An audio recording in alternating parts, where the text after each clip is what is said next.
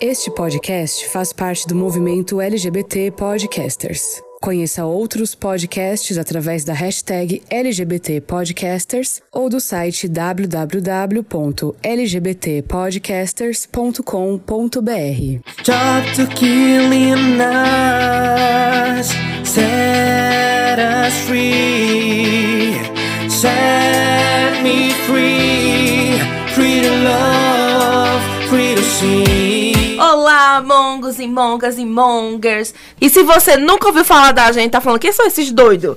A gente é o. É, a gente é o podcast Songamongas, meu amor. A gente tá todos os sábados, a partir das duas horas na Rádio Polo. E depois a gente tá disponível em todos os streamings, né? O Spotify. Fala, fala streaming de novo, pelo amor. Streaming. Gostasse. Professora é de tudo. inglês, né, More? É isso. Ah, muito bem. Apple Podcasts, Google Podcasts, Spotify, YouTube, Deezer. Deezer, Anchor FM. A minha gota gente, toda, A minha gota gente. serena. E se você quer ver a. no- Se você que tá gostando né, da minha voz maravilhosa, do jeito que eu falo streaming, e quer ver a minha carinha, você pode nos seguir nas nossas redes sociais. Então, o Instagram, Rodolfo, qual é o nosso Instagram? Nosso Instagram é arroba songa.mongas. A gente também tá no Twitter, songamongas. A gente também tá no YouTube, canal podcast Songamongas. E a gente também tem um e-mail pra você mandar o job, né? Pra gente divulgar aí o seu trabalhinho. Obrigado. Críticas também. Não, críticas não, mulher. Manda jobs. Tô brincando, pode Manda sim. pix. É, inclusive, agradecer a galera que tá seguindo a gente no Instagram. Nessa última semana, a gente teve altos feedbacks dos últimos episódios, contribuições nos comentários. A gente, às vezes, não consegue dar conta de todas as nuances de um tema, né? Por conta do tempo, por conta das nossas limitações também, que a gente nem leu tudo, né? Enfim. Mas é, o assunto se amplia quando vocês vão lá nos comentários, deixam mais observações e dizem, ó, faltou falar isso, essa fala foi equivocada. Vocês sabem que aqui no Songamongas nós somos é, em três é, pessoas profissionais que estão ligadas à educação e a gente tá aí para aprender junto, né? Drico é professor, Mila é professora, eu já fui professor, então assim, vamos embora. É isso. E, né, vamos lá, né? Eu sou Mila Vasconcelos, vocês me encontram em todas as redes sociais como arroba Mila Vasconcelos, essa da dicção de milhões. Eu sou a pessoa da dicção de centavos e vocês me encontram nas redes sociais como RDOFOO. E juntas, Juntas nós somos as Songamongas! Songamongas! Roda a vinheta, Ellington. Olá, meus amores do Songamonga! Songamongas. Songamongas. Songamongas. Songamongas. Songamongas. Songamongas. Songamongas. A partir de agora,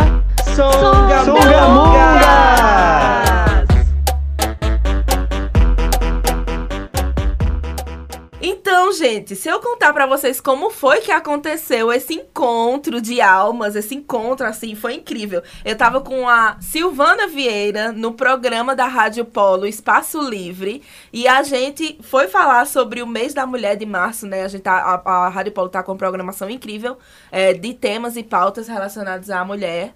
E aí eu conheci a Silvana hoje que ela é maravilhosa, advogada, que tem um perfil no Instagram chamado Advogada do Óbvio, que é um perfil maravilhoso, que já já a gente vai conversar sobre ela.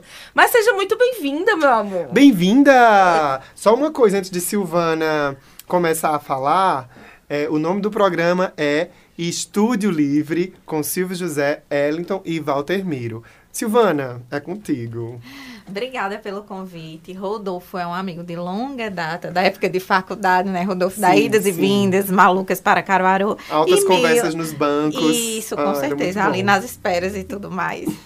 E Mila, tive o prazer de conhecê-la hoje. Muito obrigada pelo convite. Estou honrada de estar aqui no podcast de vocês. Ai, que delícia. Conta pra gente, pra nossa audiência, quem é você na fila do pão, quem é você na padaria. Conta aí pra gente o que é que você faz. Quem é como você no tribunal? Quem é você? Ih, menina, eu nem tinha, Que nem tinha chique, chegado né? lá, né? Porque, tipo, ai meu Deus. Mas e aí, quem é Silvana Vieira? Eu sou Silvana, né? 36 anos.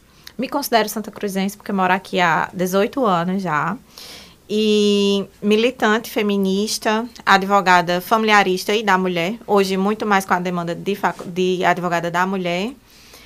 E é isso. Familiarista quer dizer o quê? Eu cuido da, da parte de pensão, divórcio, tudo que envolve família, no direito de família, eu estou atuando. Casos de família. É Temos aqui uma dizer, Cristina. Rocha. É. Quem é Cristina Roça perto de mim? Nossa!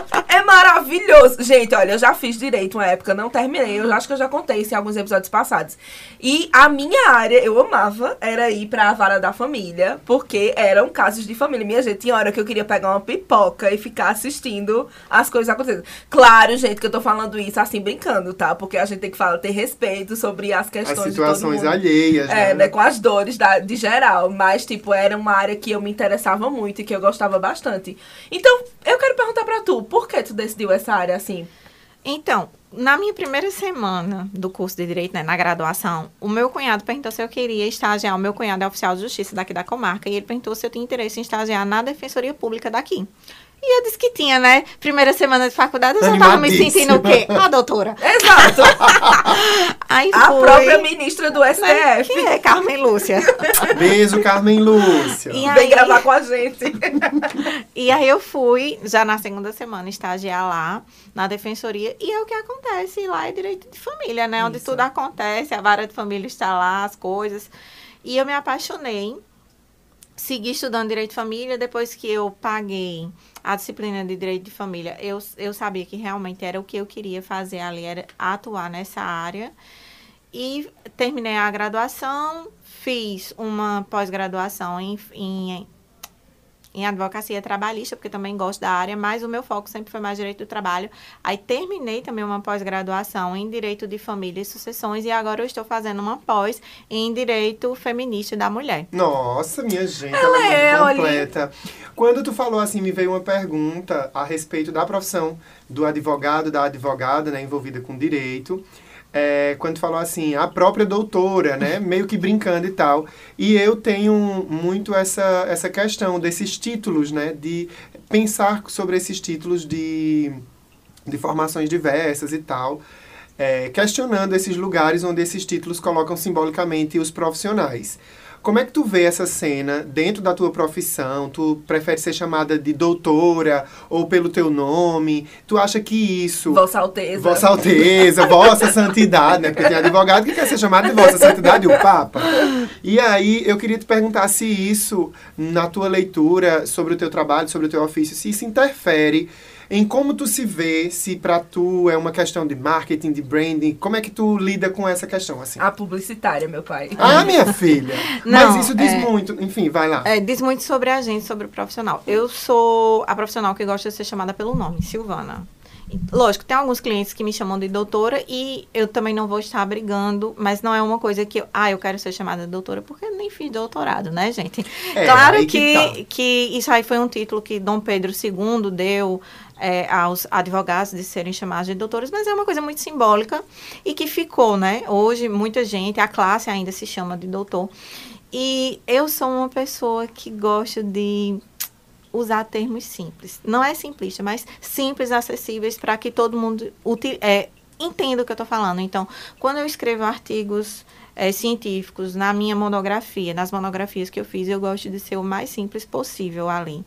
Para que quem veja, quem leia, Tem quem tem acesso, né? acesso, é, entenda o que eu estou falando, independente de ter cursado um- uma graduação de direito ou não. Uhum. Então, eu, eu digo assim, eu faço a advocacia popular.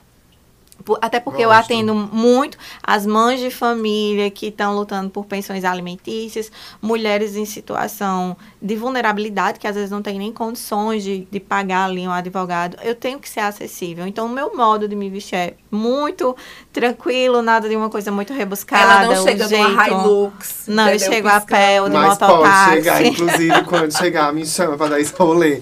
Mas é, isso é muito importante, assim, pra gente perceber e ver na, na postura do teu trabalho algo que você já estava falando hoje, que eu acompanhei parte da entrevista que vocês concederam para o programa, na programação ao vivo, dia 30 de março.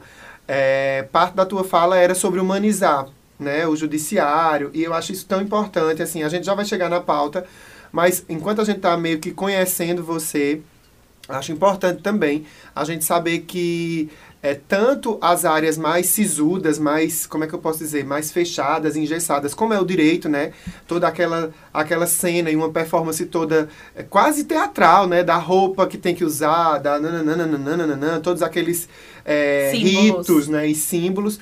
Tudo aquilo eu acho que importa, porque diz sobre o que está acontecendo, acho que é muito importante, mas em alguma medida também afasta as pessoas de entenderem, né? De saber que elas podem ter acesso e de acessarem, né? Acho que é muito bom. E também é, acho que endossar que a importância do conteúdo que você cria na internet, porque eu vi teu perfil assim rapidamente e vi que você já está ali né, disseminando informação, de, trazendo para junto uma galera que precisa conhecer também desse rolê.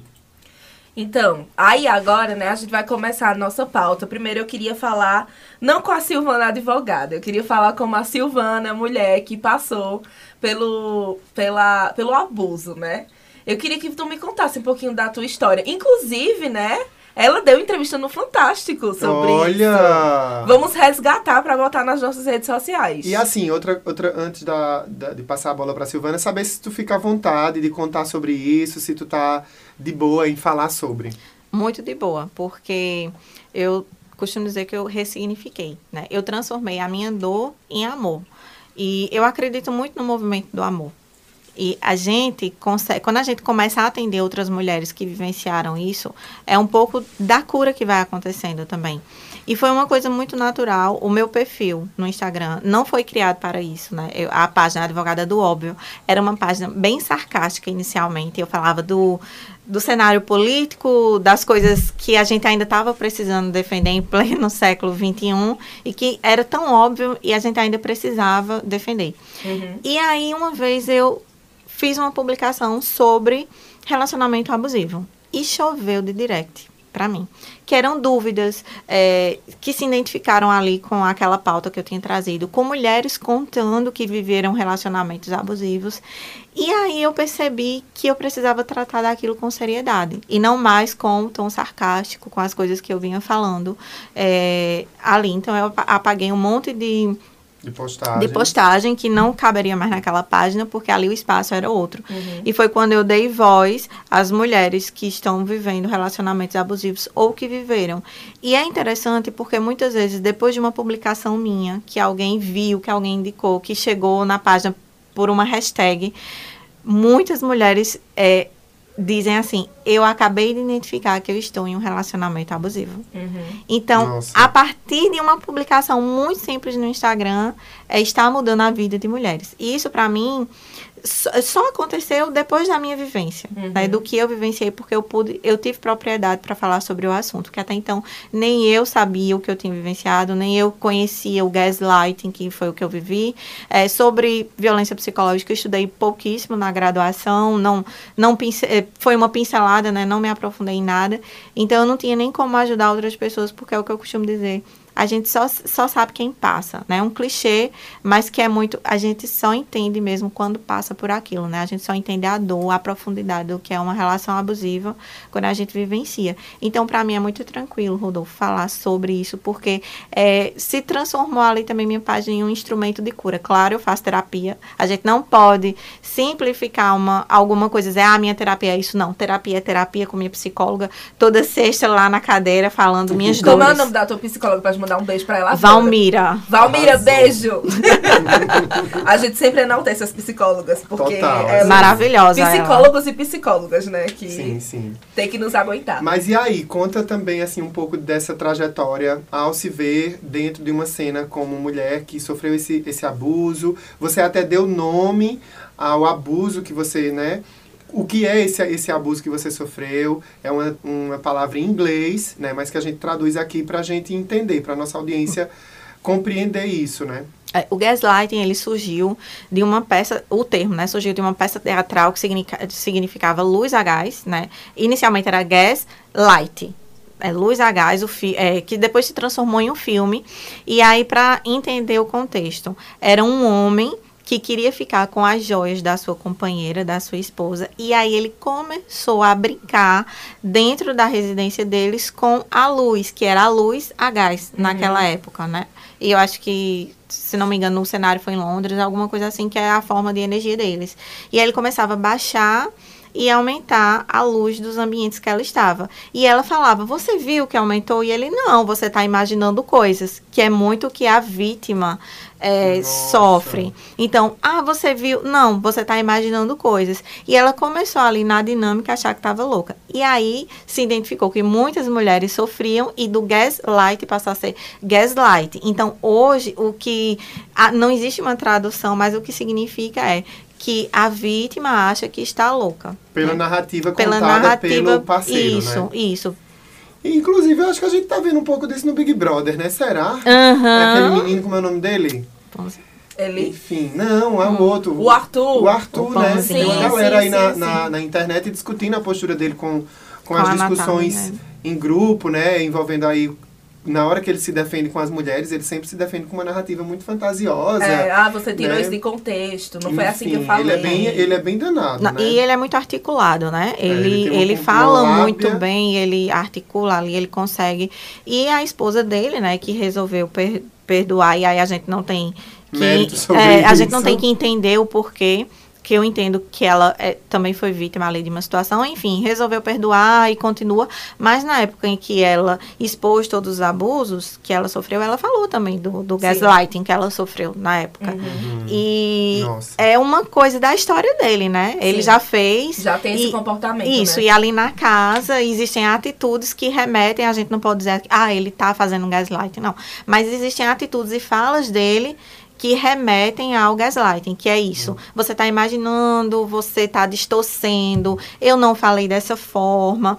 Porque o gaslighting não é só você tá louca, não é só você dizer que a outra pessoa tá louca, mas é fazer ela se sentir. E aí são nessas pequenas coisas. A mulher vê uma coisa. Mini argumentinhos, né? Que vão. É, a mulher vê alguma coisa. Pronto, na minha vivência pessoal, eu via o meu ex flertando com outras mulheres na internet.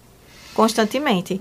E ele dizia: Você tá imaginando coisas. Eu só tô sendo educada. Né? Né? Não, você. E uma vez eu descobri uma traição dele, a primeira coisa que ele falou foi: Você tá louca?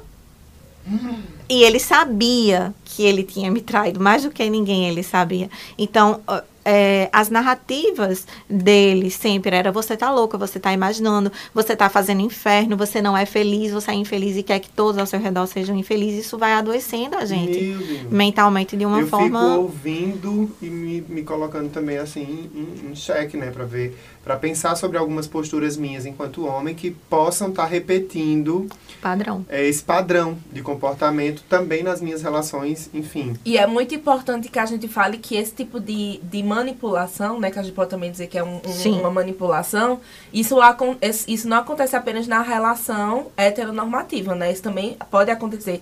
Pessoas abusivas, elas são abusivas independente da orientação sexual que elas têm. Então, por isso que o nosso tema de hoje é falar sobre relacionamento abusivo. A gente já tinha gravado uns episódios anteriores é, sobre amizade tóxica, porque também existe esse tipo de amizade tóxica, né? Mas a gente quis focar muito nessa questão do relacionamento porque é uma coisa que toca muito a gente. A gente sempre tem a ideia de um amor romântico, de um amor perfeito. Então isso também atrapalha com que a gente perceba e visualize é, que aquela relação que a gente acredita que é perfeita, na verdade ela não é. Então eu queria saber um pouco assim, como foi que tu é, percebeu que isso aconteceu, que você estava sendo manipulada, que você estava sofrendo essa violência psicológica. E como foi assim expor isso a ponto de você ir parar no Fantástico? Então, eu levei cinco anos para perceber que eu estava sofrendo eh, violência psicológica, porque o gaslight é uma forma de violência psicológica, né? E muito agressiva. A gente eh, diminui muito a violência psicológica porque ela não é palpável, a gente não vê, não é visível. Não então a gente, tocamos, né? é, a gente acha que ah, é besteira, não é. A gente adoece de uma forma m- muito grande. E o que acontece? A minha dinâmica nesse relacionamento era uma dinâmica muito abusiva, era um relacionamento muito abusivo, em que nós brigávamos constantemente. Né? Eram situações que ele mesmo criava e que eu só vim entender depois que ele criava e quando eu reclamava ali das atitudes do que estava acontecendo, ele conseguia reverter a situação a favor dele. E no final do dia é- era louco porque a gente iniciava o dia brigando no final do dia eu estava pedindo desculpas para ele. Porque é importante inclusive Mila falou não foi na, Gente na do nossa entrevista que o abusador, ele dá doses de, de um falso amor pra gente constantemente, que é o love bombing, né? Que é um bombardeio de amor, que a gente chama.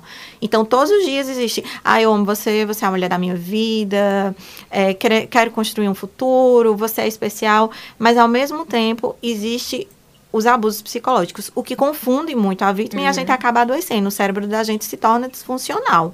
A gente adoece e existem estudos psicológicos de- feitos por psicólogos e profissionais da área de saúde que comprovam, mediante até raio-x, que o cérebro fica adoecido, que fica diferente do normal.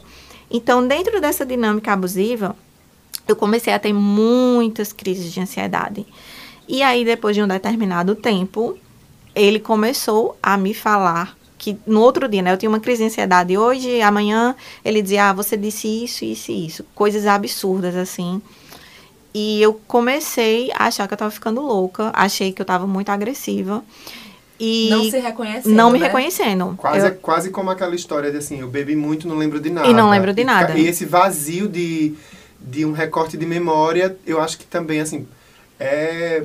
Eu acho que é um, um absurdo, né? Você olhar pra si mesmo e não se reconhecer. Quando eu disse isso? Como eu disse como isso? eu disse, Por que eu falei isso? Qual é o recorte exato? Não tá aqui na minha, no meu arquivo. Você buscar aquilo e não tá, né? não, e eu tô assim, ansioso é, só imaginando E isso. eu olhava e dizia assim, mas quando foi que eu me tornei esse monstro? Porque as coisas que ele falava que eu tinha dito eram absurdas. Então eu pensava, quando eu me tornei esse monstro?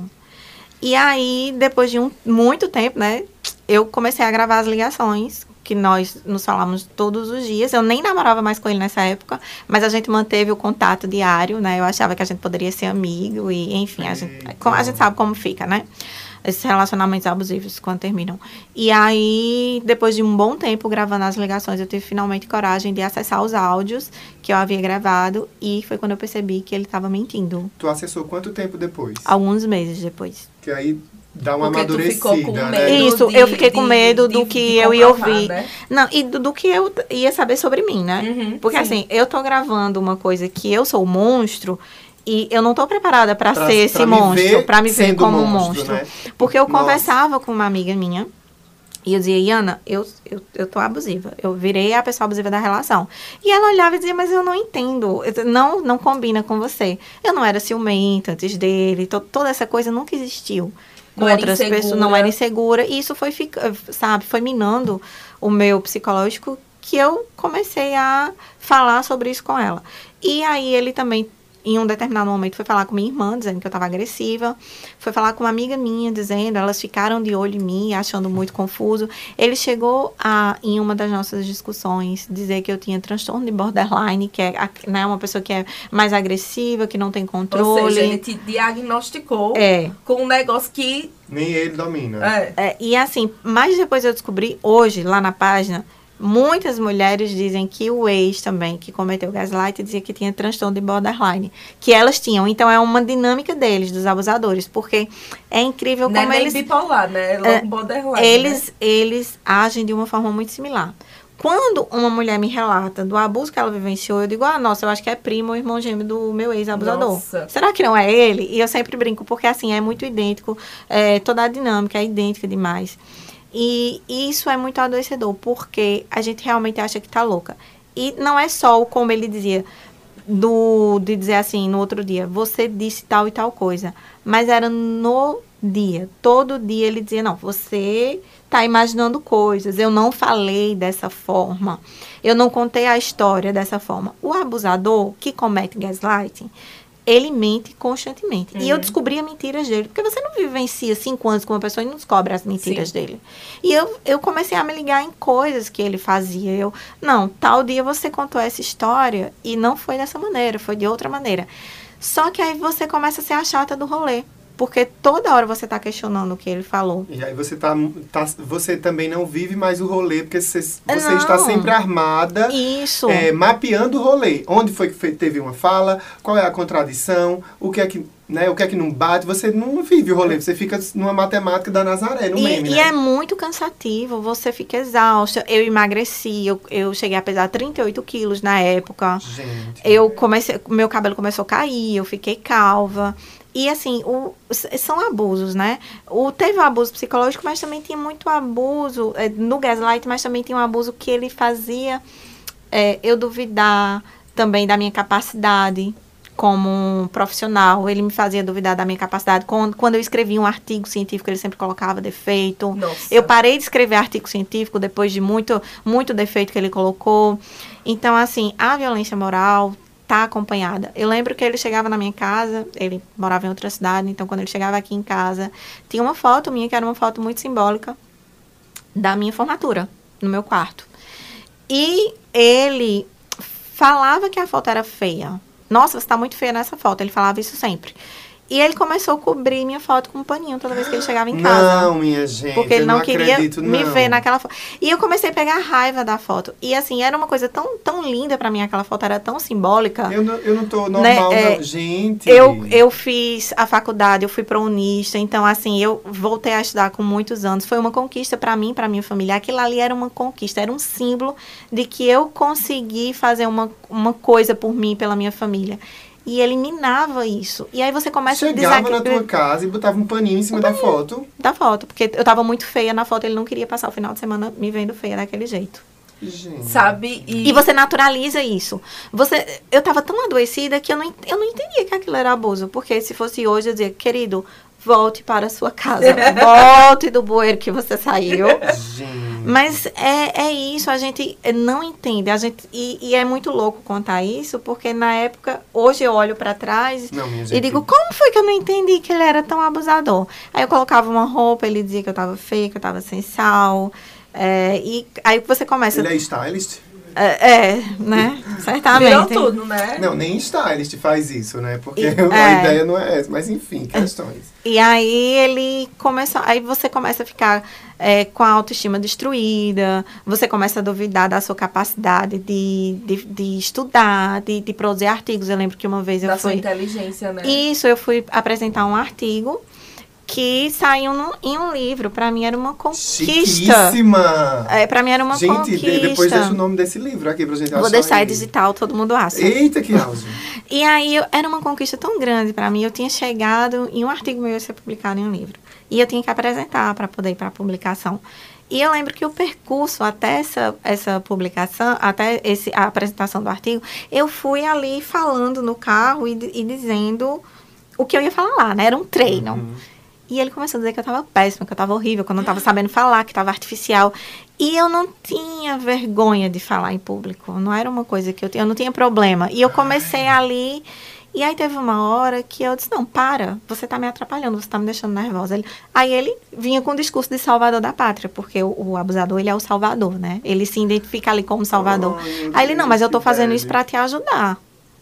Eu tô dizendo o que tá ruim pra Porque te eu ajudar. gosto de você, eu amo você. Ah, Exatamente. eu Às vezes eu fico pensando assim, porque a gente, eu, eu no, na, no lugar de fala de homem aqui nessa conversa, eu fico nesse exercício talvez muito egóico, né? Enfim, Freud, vem cá. Mas eu fico pensando sobre o que é, como essa identidade de abuso é criada na nossa, na nossa na nossa mente enquanto homens, né? De uma sociedade muito pautada no machismo, no poder absoluto do homem, né? E como é que uma pessoa olha para outra agredindo ela e diz que está ajudando, né? Me parece, talvez simbolicamente, que o homem suporta essas agressões e também naturaliza para ele ajudar agredindo, amar machucando, né? Isso é uma discussão também que a gente também já fez é, sobre masculinidade frágil aqui em, em outro episódio, no mês de março. Vale muito a pena vocês voltarem aí para pegar um pouco dessa discussão. É inclusive uma discussão que deixou muita brecha, né? Que foi a discussão que a gente nos, nas redes sociais tivemos ali um feedback, né? Para a gente pensar no recorte racial, etc, etc. Mas assim, na- na tua conversa, na tua, na tua, nessa tua fala, eu fico pensando, nossa, como é que, que esses monstros que estão nos homens, eles, esses monstrinhos são construídos, né? Como é que, que para nós, os homens, isso é tão natural, né? De, de amar machucando, incentivar colocando medo. E a gente faz isso com as nossas mulheres, a gente faz isso nas relações LGBTs hom- homossexuais, a gente faz isso com os nossos namorados, a gente faz isso com os nossos filhos, né? E é muito sério. É um buraco muito embaixo. É coisa do pré-sal, minha amiga. É, bem do pré-sal mesmo. Então, gente, vamos agora para o nosso segundo bloco. A gente vai estar aí é, divulgando mais uma vez as redes sociais, as redes sociais da Rádio Polo. E já já, daqui a três segundos, aquelas, a gente volta para continuar esse papo. E aí, tá curtindo o nosso podcast? Tem muita coisa boa ainda por vir. Enquanto isso, você pode também conhecer muito mais do Songamongas nas redes sociais. No Instagram, songa.mongas, no Twitter, songamongas. E é claro, você também pode ouvir esse episódio em todas as plataformas de streaming assim que ele acabar. Disponível no Deezer, Spotify, YouTube e também Google Podcasts, além, é claro, do Apple Podcasts. Vai lá, dá streaming pra gente e volta para comentar nas nossas redes sociais. No Facebook, Rádio Polo Oficial. No Instagram, Rádio.polo. Curta e compartilhe. Tá na Polo, tá com tudo. Bom, então, gente, voltando aqui pro nosso papo, porque, sério, eu tô assim, chocada, que eu não imaginava, eu achei o seu relato, tipo, muito forte. E o, o que me machuca mais é saber que você não é a única, sabe? Você Existem mulheres passando exatamente pela mesma coisa o tempo todo, como você disse, né? É, às vezes eu acho que o, o abusador que a menina me relatou no Instagram é primo, amigo, irmão do meu ex, porque é, segue uma linha de raciocínio muito parecida. Então eu fico assim realmente muito assustada e que bom que a gente tá tendo esse espaço aqui para conversar, que bom que você tem seu Instagram para falar com essas mulheres sobre isso. Eu acho que é muito bom e quanto mais a gente puder divulgar para que é, essa, esse tipo de violência seja ouvido, que esse tipo de violência seja levado a sério, melhor. E aí eu queria falar um pouquinho do teu Instagram, né? Tu apareceu no Fantástico, né? Que a gente tinha. Como foi essa questão da entrevista? Como foi que tu começou, é, tipo, é, o Instagram? Tu expôs primeiro no Instagram e depois foi pro Fantástico? Como foi que as meninas começaram a te encontrar? É, inclusive, a produtora do Fantástico me achou pelo Instagram. Ah, que legal. Eu, eu fiz essa página, né, de uma forma muito aleatória e não aparecia. Eu, até novembro do ano passado, ninguém sabia quem era a advogada do óbvio. Uhum. Só algumas pessoas muito próximas, que a gente fez inclusive amizade pela página, então aí sabiam que era eu. Mas é, eu não me identifiquei, porque também protege muito. Uhum. A não identificação de uma página dessa protege, porque a gente recebe ameaça. É, falar desse tipo de relacionamento, de, de dinâmica, né, de homens abusivos, é, atrai muito ódio deles. Uhum. Então, eu recebo muita ameaça, eu é, recebo xingamento, essas coisas que a gente... Tipo, como se você estivesse fazendo a cabeça das, das mulheres. Das mulheres das né? exatamente. Né? E aí, isso também me protegia um pouco falar, expor, me expor, né? Era uma coisa até então muito assim, eu não queria que ninguém soubesse. Uhum.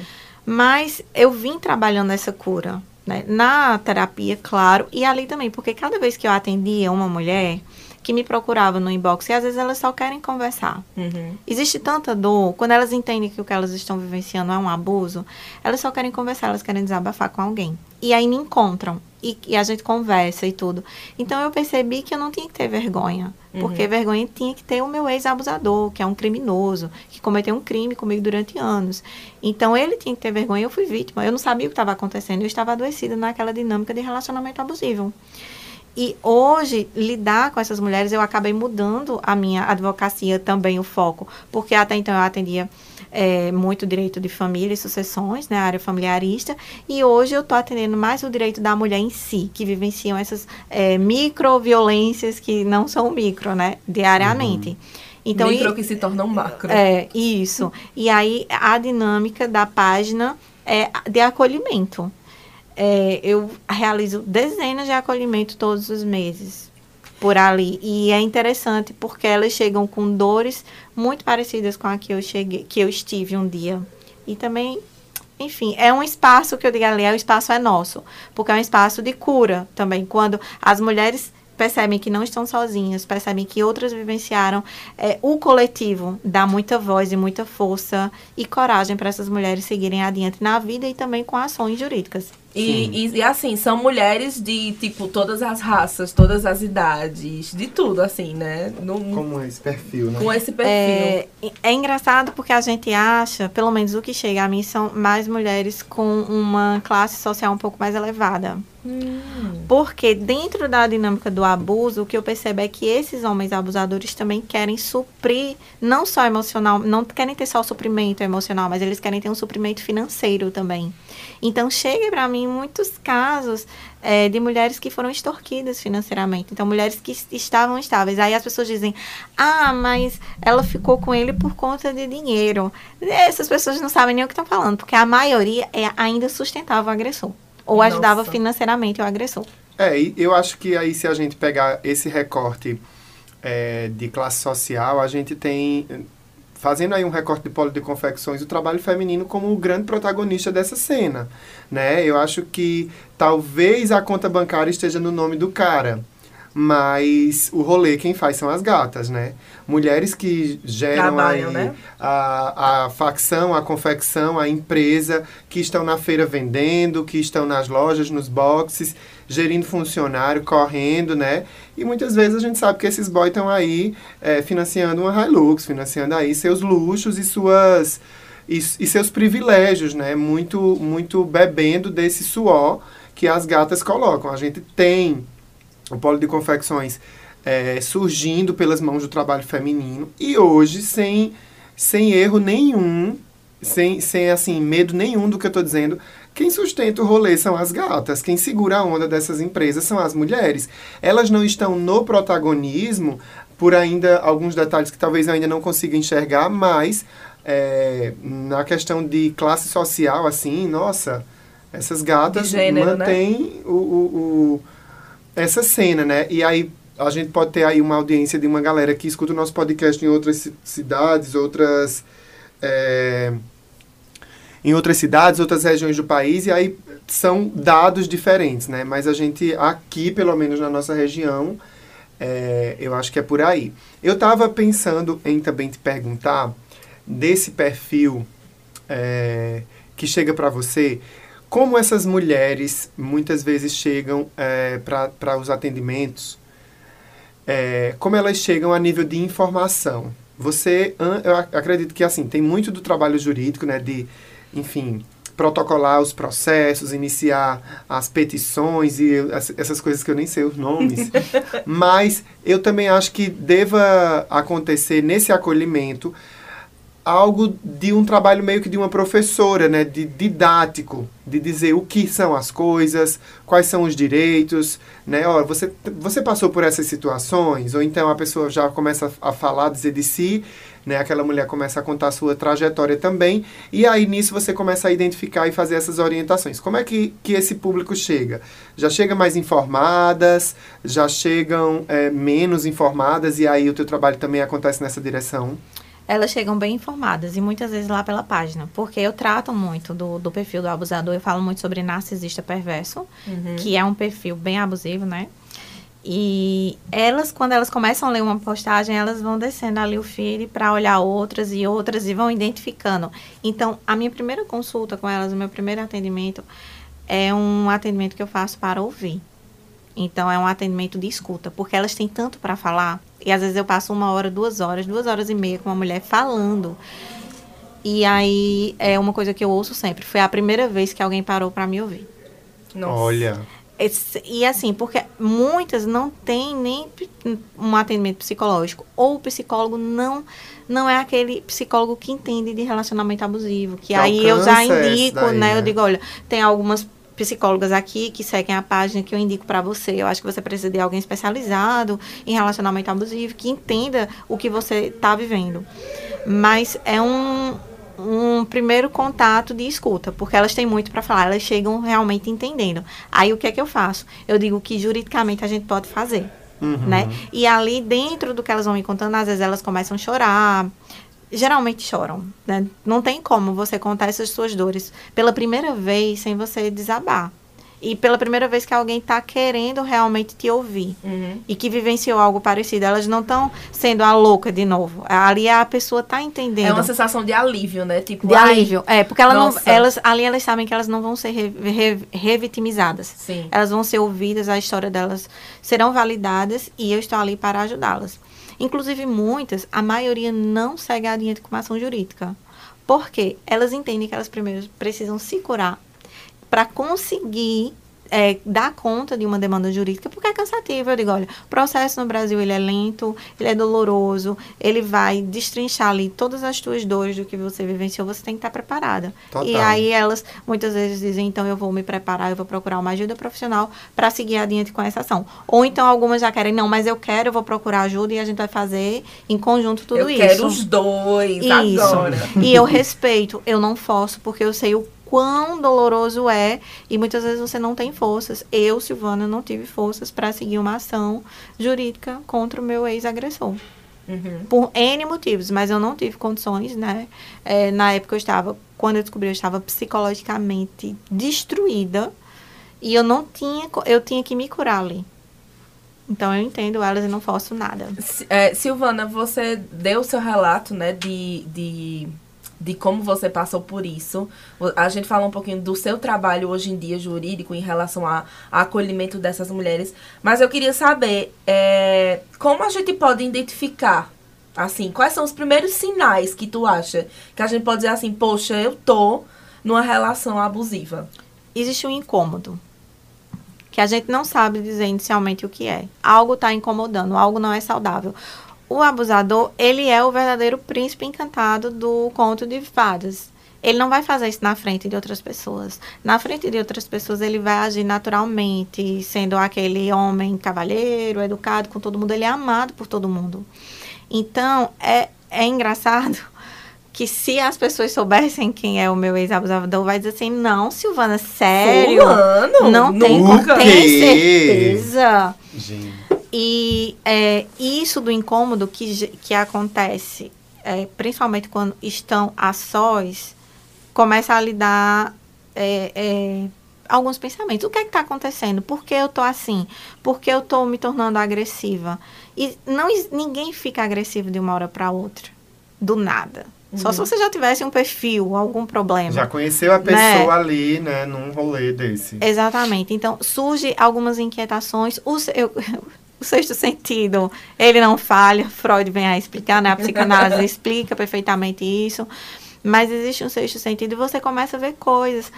Não é um cara que é fiel. Então, ele vai deixar rastros. Ele vai flertar com outras mulheres na internet. Ele vai olhar para outras mulheres na sua frente. Ele vai causar ciúme em você. Ele vai comparar você com outras mulheres. Ele vai chegar falando que alguém deu em cima dele. Então, ele vai causar insegurança. E aí vem xingamentos. Gente, não é normal, não é aceitável. É, um cara xingar você. Um cara falar É, que você é feia. nem- não é normal nem- eliminar a tua autoestima. Isso são os que- sinais. é, eu fico pensando que numa relação onde o amor é o que nutre aquilo ali, né? Aquele encontro, é, em nenhum momento usar essas palavras agressivas, palavrões e coisas do tipo, é algo que deva fazer parte, até mesmo quando o casal estiver discutindo, que, que é uma, uma coisa natural, né? Discutir, ai, o cartão, ai, comprou, não comprou, ai, a parcela ficou alta, enfim, questões da vida cotidiana que adultos vivenciam. E acho que em nenhum momento palavras de baixo calão devam ser usadas, muito por honrar né, o sentimento e, a- e a- o fato de você estar ali com outra pessoa. E quando chega nisso, eu acho que você rompeu, usou da intimidade para romper uma coisa muito sagrada, né? Que para mim pessoalmente é muito sagrado numa relação. Quando você usa da intimidade que você tem e, e- e usar da intimidade que você tem com outra pessoa para fazer isso é pegar e colocar um poder seu em cima da, daquela relação e usar palavras assim. Acho que às vezes nem brincando tem certas palavras que eu acho que não, não se aplicam, né? Mas é isso. Esse eu acho que, que é, enfim, penso. É sim, é bem por aí. Quando é, perde esse respeito, né? Quando extravasa, quando rompe essa linha, É quando você tem que sentar e analisar assim, o que é que eu tô vivendo? É uma, é uma relação saudável? Começou por um triz ali. né? né? Outra coisa que a gente sempre tem dentro da relação com o abusador, a gente tem medo o tempo todo. A gente tem medo de des- desagradá-lo, a gente tem, a gente vive em constante Porque alerta. tudo vira um- Isso, uma questão, pisando né? em ovos. Eu não posso falar tal coisa porque ele vai ficar com raiva. Se eu falar tal coisa, ele vai brigar. E isso, assim, você tá pisando em ovos, você tem medo de falar com ele. Você não tem que ter medo, porque é uma relação que tem duas pessoas, é, você tem que falar as coisas. E eu lembro que era uma coisa que. E logo no início da minha relação com meu ex, ele queria podar o que eu falava. Não, não, a gente não vai falar sobre isso. Não. Hum. E aí ele fazia alguma coisa e eu queria resolver ali a situação. Eu não gosto de situações mal resolvidas, eu quero resolver pronto. E aí ele dizia, não, eu não quero conversar sobre isso. A gente não vai conversar. Eu converso se eu quiser, quando eu quiser. Nossa. E aí eu, eu lembro que eu me irritei um dia e disse assim, então você vai namorar com uma boneca inflável.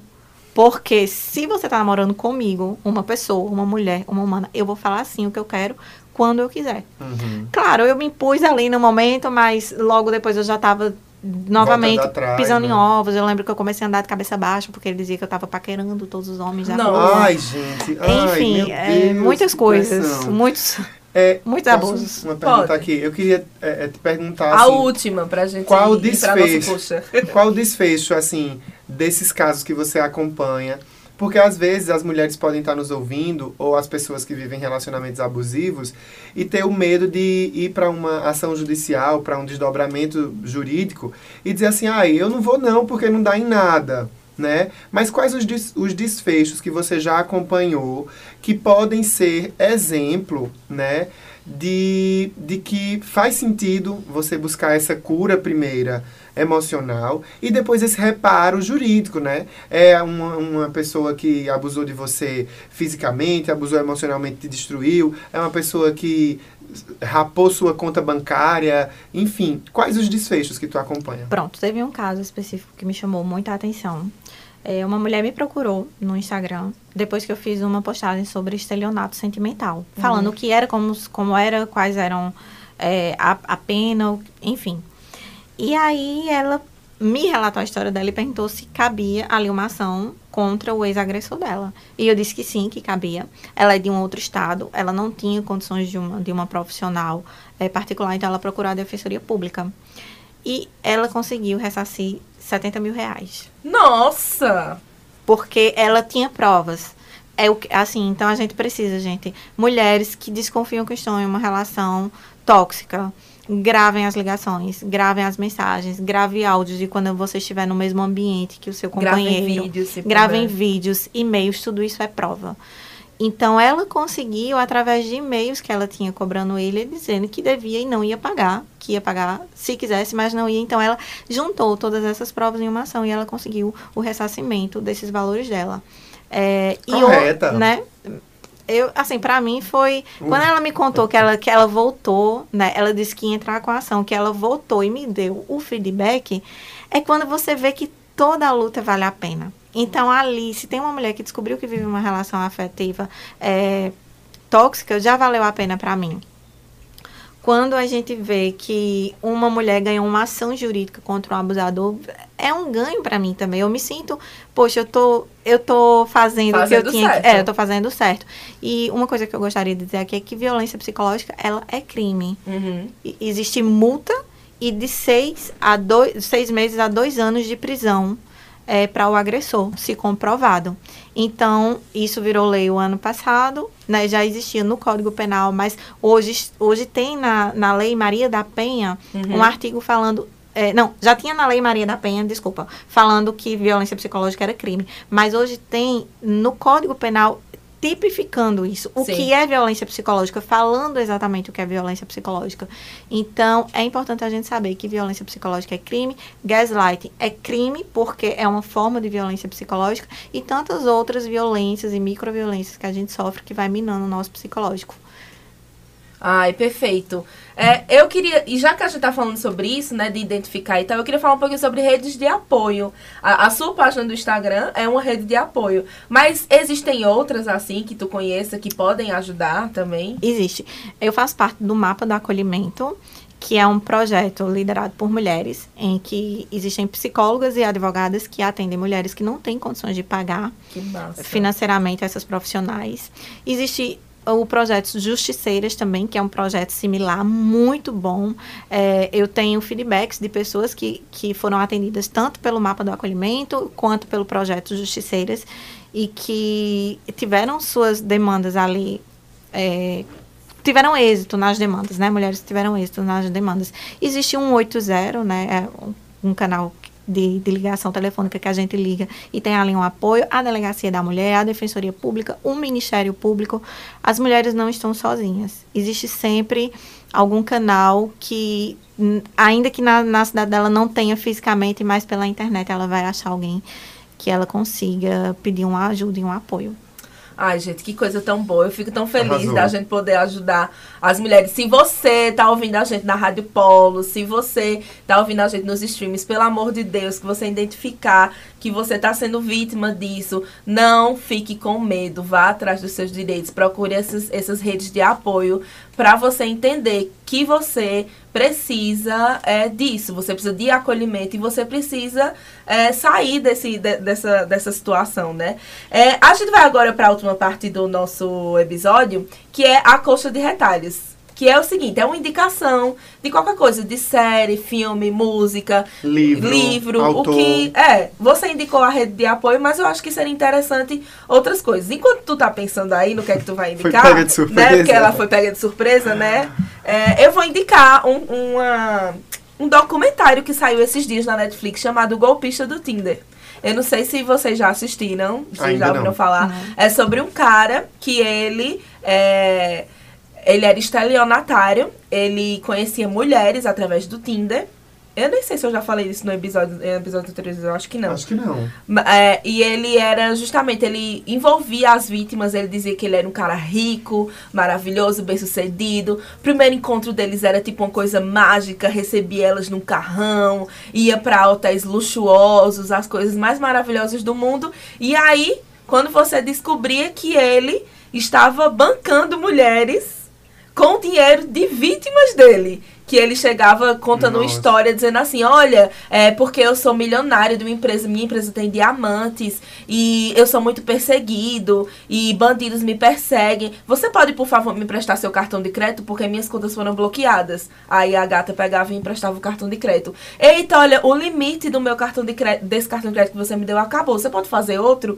E aí ele dava esse golpe. Do, do nada, as mulheres, obviamente, acreditavam, né? Que ele era o amor da vida delas, que tava tratando elas maravilhosamente bem, que é, eles iam casar, ter filhos. Ela era a mulher da vida deles. E aí, do nada, elas estavam endividadas com 100 mil dólares. É, 200 mil dólares e o cara simplesmente sumia. Que maldito. Exatamente. E esse cara, ele é, ele existe e ele não foi processado por nenhum crime que ele cometeu até então. Nossa. E aí, o golpista do Tinder é justamente o documentário pra fazer com que, pelo menos, com as vítimas desse, desse, desse abusador, né, desse estelionatário, pra que ele, pelo menos, fique famoso como um cara que, pelas coisas que ele fez, já que ele não foi é, Uhum. pra que outra responsabilizado. mulher caia, né? Exatamente, criminalmente. Babado. E tu, Rodolfo, qual é a tua indicação? Eu tenho duas indicações. A primeira é um livro da autora nigeriana, se não me engano.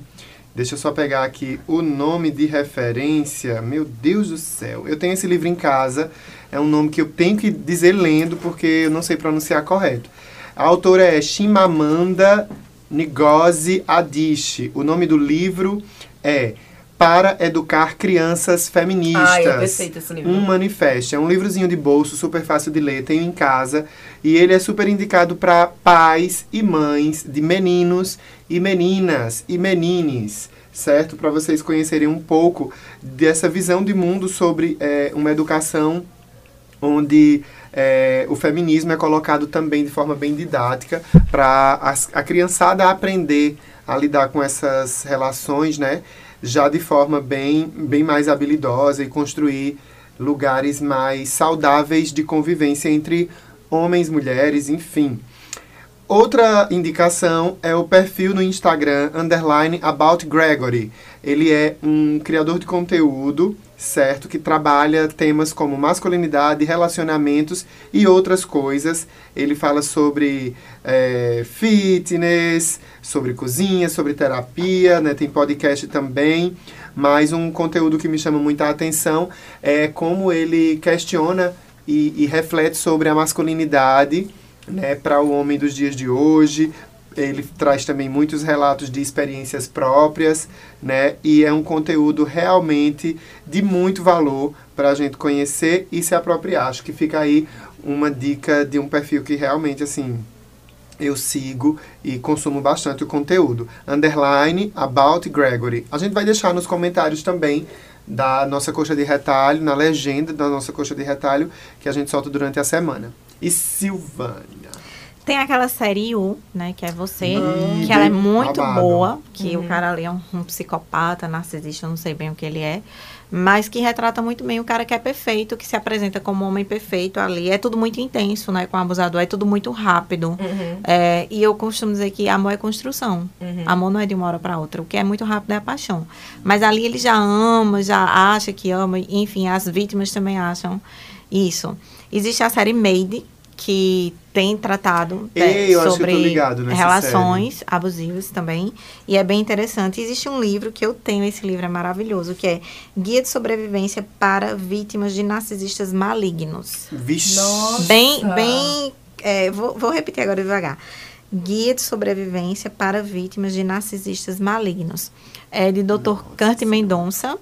E ele é neurocirurgião, especialista em direito civil, é, processual civil. E é muito interessante porque ele fala de uma forma é, bem simples no livro. É muito acessível. Eu acho que tem na Amazon. Eu comprei diretamente com ele, mas eh, deve ter na É Amazon. uma pessoa que encontra os autores dos livros, né, Né? gente? É sobre isso. né? E, E- quem for de papel que se rasgue. E ele, e ele tem um Instagram é, que é muito bom, eu recomendo que sigam. E tem um perfil que eu sigo tanto no Instagram quanto no YouTube, que ela tem um canal, que é Narciso, Seu Espelho Quebrou. Olha, Narciso, Nossa! se ligue, meu né? amor. O nome dela é Simone Veloso e ela é maravilhosa. Foi assistindo os vídeos dela que eu descobri que eu estava em uma relação abusiva.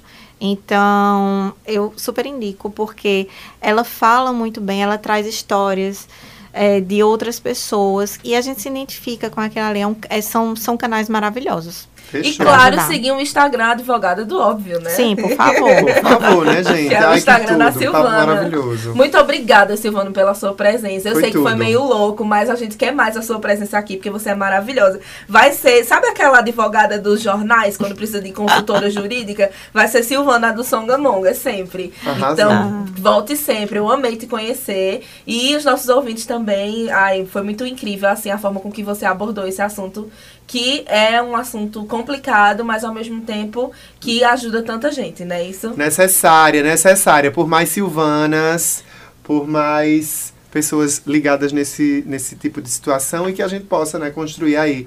Através do nosso conteúdo também, mais discernimento para você que nos ouve. Muito obrigado por ter acompanhado até o final o nosso podcast. Ai, que delícia! Tá terminando o mês de abril, é isso, Mila? Tá terminando, né, menino? Menina, o que é que vem por aí em maio? Muita coisa boa. Vai vir meu aniversário, mandem presentes. Uh! Aliás, cadê os meus? Eu espero que né, tenha rolado aí os parabéns no perfil. Obrigado, viu, gente? Obrigado. Vou agradecer aqui. Brigadão, que abril foi o mês do meu aniversário, né? Um beijo no coração. A gente volta semana que vem, sábado, às duas horas. Na Rádio Polo. Beijo, mongas! Beijo, até a próxima semana.